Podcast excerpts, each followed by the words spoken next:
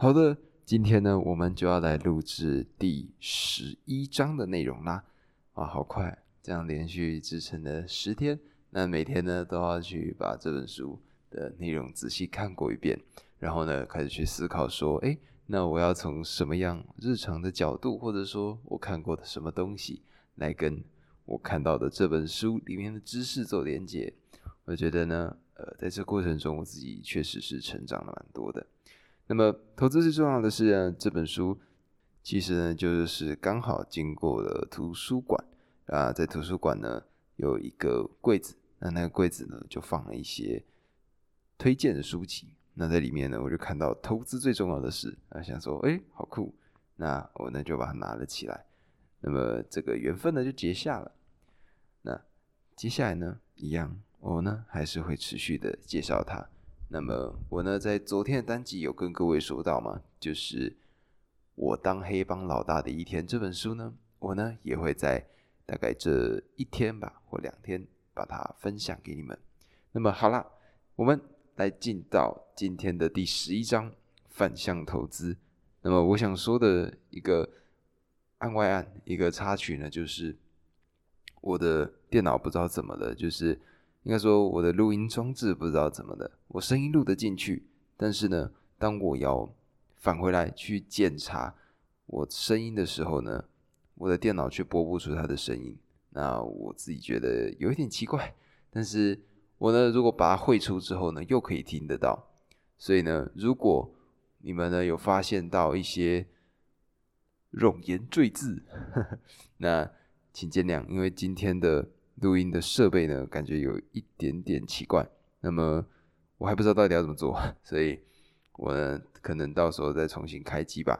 那一样，我呢给自己的要求就是我每天都必须更新嘛。所以呢，就算是这样子的鸟蛋设备，我还是必须这么做。好，我们就来讲讲第十一章吧。今天第十一章内容呢是反向投资。那么不知道各位还有没有印象？我的第一章。曾经有跟各位提到过，就是所谓的第二层思考。第二层思考的概念是什么呢？第二层思考的概念就是指说，诶，当一群人他们的想法、他们的目标都是往其中一侧的时候，比如说一路向南，那这时候你就知道一路向南它是竞争的，它没有搞头。这时候你要干嘛？一路向北，这个才是真正赚钱的部分。所以呢。第十一章，他就把第二层思考的一个非常重要的一个技巧阐释给我们，这就是第十一章，名字叫做反向投资。霍华马克思呢，他在这个章节的一开头，他就这样讲了，他说：“大多数的人投资都是可以用趋势追随者这个名词来描述，但是呢，我们如果要身为卓越的。”投资人的做法就应该要怎么样？完全的相反。那么经过前面几章呢，我这样子跟各位分享，我想你们也应该已经渐渐的知道，优异的投资者他呢需要的是第二层的思考，这个呢是跟其他人完全不一样、更复杂，而且具有洞察力的一个思考方法。我们呢如果要在股海上厮杀，最终呢成功获胜，我们成功的关键。并不在于群体的判断，相反的，我们呢应该要做的是什么？就是要对抗整个趋势，也就是对抗整个市场共识，还需要避开市场共识的投资组合。那么，我们呢如果有这样子的一个反向思考，我们呢有一个反向投资的心理，那么最终我们将会在股场上成功活下来。那么，这个呢就是。Warren Buffett，也就是股神巴菲特，他呢曾经讲过的一句话，他说：“当别人越不谨慎处理他们的事物时，我们就应该越谨慎处理我们的事物。”其实呢，这个就是反向思考、反向投资最重要的一个一句话。那么霍华马克思呢，他在书中他总结了整个群众犯错的逻辑。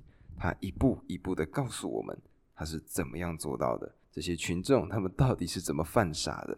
首先呢，从多头市场到空头的市场，从价格过高到价格过低，市场绝对都会剧烈的摆动，就像前面几章讲到的周期还有钟摆效应。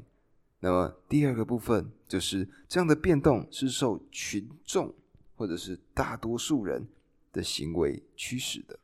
那么为什么会发生多头的市场呢？是因为想要买进的人比想要卖出的人多，或是说买家比卖家有更强的意愿。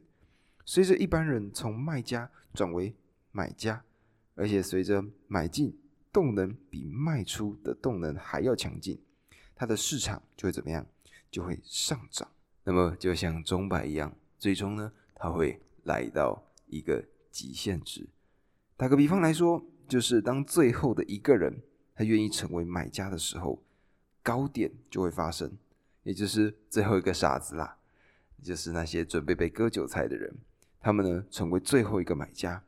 这个时候呢，达到最高点的时候，每个买家都已经加入到群体看多的行列。多头这个时候会怎么样？他就没有办法再继续走下去了，而市场也会达到高点的极限。这时买进或持有股票就会非常非常的危险。而再往下呢，如果没有人加入看多的行列，市场它就会怎么样？它就会停住。而且，如果隔一天有一个人从买家变成卖家，就会开始下跌。所以，这个由多数人信念所创造的这种极端的状况，大多数的人都是怎么样？都是错的。因此，成功投资的关键必须是做出完全相反的事情，那就是远离群众。只有确认其他人犯错的投资人。才能够透过反向的投资获得巨大的利益。我们呢，在投资上最常讲到的一句重要的话叫做什么？叫做低买高卖嘛。低买高卖呢，它就是一句非常著名的语言，非常著名的投资的名言。但是，迷失在市场周期的投资人常常会做出相反的举动。适当的做法应该是怎么样？就是反向的。采取行动，在群众讨厌的时候干嘛买进？在群众喜欢的时候干嘛卖出？这个呢，才是反向投资，或者说你呢想要在股海赢得胜利最重要的一个思考模式。那这个简单吗？霍华马克思说：“别认为这很简单，你需要有能力去做检测，检测说价格跟价值它有没有显著偏离的关系。”你必须有足够强大的勇气去对抗传统的智慧，也就是群众，也就是大多数的人他们的想法，而且要抵抗市场总是有效率，因此一定正确的神话，也就是前面我呢在跟各位讲到的效率市场假说，芝加哥学派。如果还没听过的，先去听听看前面的部分。而且除此之外呢，你必须根据这种坚决的行为累积经验，而且。还要得到理解跟容忍的客户支持，所以呢，我们在了解完反向投资这件事情之后，它到底有什么困难的点呢？霍华马克思在这边，他告诉了我们这样子的一个想法，也就是呢，其实对它就是一个工具，但是市场的变化非常非常的大，有很多的因素会影响整个市场。没有任何工具绝对可靠，即使反向投资也是如此。而这个呢，其实就是霍华马克思一直在强调的，就是我们呢不能紧抓着某几项工具来用。如果在股海中呢，你呢应该是装备齐全进到这里面，对于很多的观念、很多的想法，你呢都有自己的应对措施。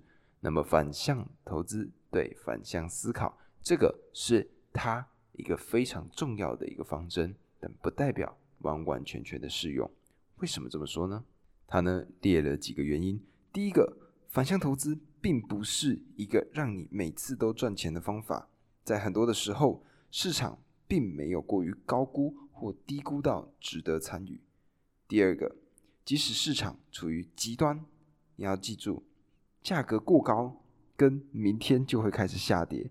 这是两个完全不一样的事情。第三个就是市场价格会过于高估或低估，而且会停在那里很久。有些时候不是几个月，有些时候是几年。第四个，当趋势对你不利，你呢会非常的痛苦。第五个，有时候当人人得出群众都是错误的结论，我认为这时反向投资显然变得过于热门，因此反向投资才会被错认为是群众行为。所以他的意思就是，反向投资如果已经变成了大多数人的想法的时候，那反反向投资还有在更深一步，像这样子的感觉。而最后呢，只与群众做出相反的事是不够的，因为最重要的事情是你必须根据理性来做分析。这样子的情况是什么？我觉得呢，底下有一个小小的评注，他讲的蛮可爱的，就是这个人他的名字叫乔尔，他说。没有人跳到高速公路上一台货车的前面，但是这并不表示你就应该与其他人相反跳进去。我觉得呢，这个说法挺可爱的，也就是没错，我们应该要反向思考，但是不能为反向思考而反向思考。那么霍华马克思呢，在后半段他提到的两个部分，一个呢就是对好到不像是真的。保持怀疑，而另外一个呢，则是对糟的不像是真的保持怀疑。那么我们呢，就先来讲好到不像是真的的部分吧。对于好到不像是真的呢，霍华马克思他呢有一个自己的逻辑。那么我们来听听看，他前面是这样讲：他说，如果每个人都喜欢这项投资，有可能是因为他一直都表现得很好。大多数的人似乎认为。直到现在都有杰出表现，就是未来也会有杰出表现的预兆。实际上，更有可能的情况是，直到现在的杰出表现已经反映了什么？他未来的情况，因此这是未来表现欠佳的一个预兆。而透过这样的逻辑呢，再往下推演到第二个步骤，也就是如果每个人他们都喜欢这项投资，很有可能价格已经到了受人。吹捧的某个程度了，未来上涨的空间相对的就会比较少。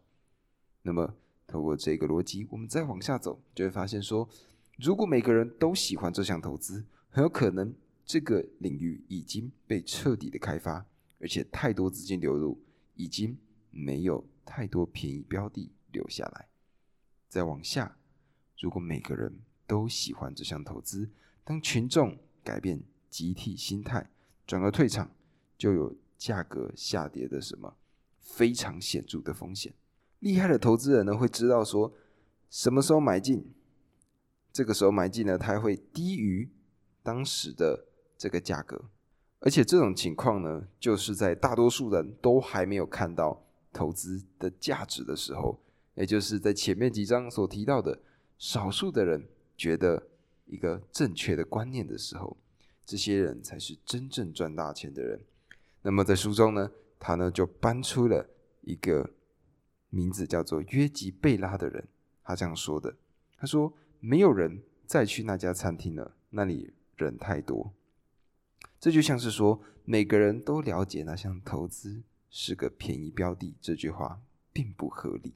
所以呢，以上总结刚刚的所有的步骤，所有的观点，他们呢。”就得到了两个要素，第一个要素，看见其他人没有看见或赏识的一些优点；第二个就是这个优点后来证明是对的。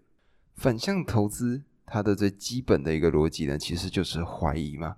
那么有些人呢就会问到说：“哎，那怀疑不是就是悲观吗？”我觉得书中呢，他把这个想法再理清了一遍。也就是这是他领悟到的一件事情，也就是怀疑和悲观并不是同义词。